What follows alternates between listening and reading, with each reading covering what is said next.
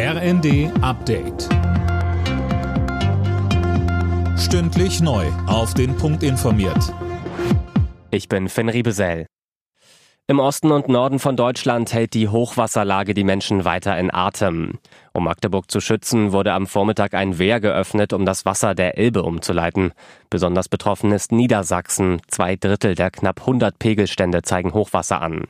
Ministerpräsident Weil sagt. Jetzt richtet sich unsere Sorge allerdings zunehmend darauf, dass die Deiche auch tatsächlich weiter durchhalten. Und deswegen wird überall gerade geschaut, äh, gibt es Nachbesserungsbedarf. Wir haben über 100.000 Menschen, die derzeit über die äh, Freiwilligen Feuerwehren und über die Hilfsorganisationen überall im Land aktiv sind.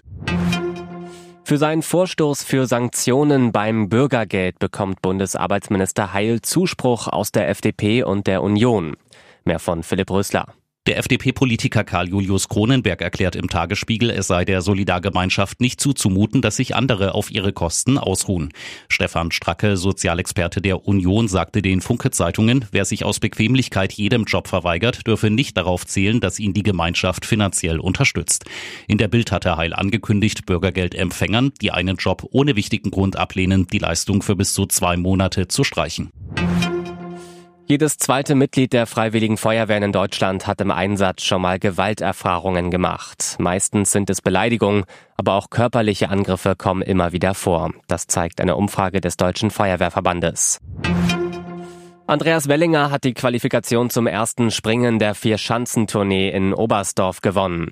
Dahinter platzierte sich Karl Geiger. Alle fünf gestarteten deutschen Springer sind qualifiziert. Tourneefavorit Stefan Kraft aus Österreich kam auf Rang 7. Alle Nachrichten auf rnd.de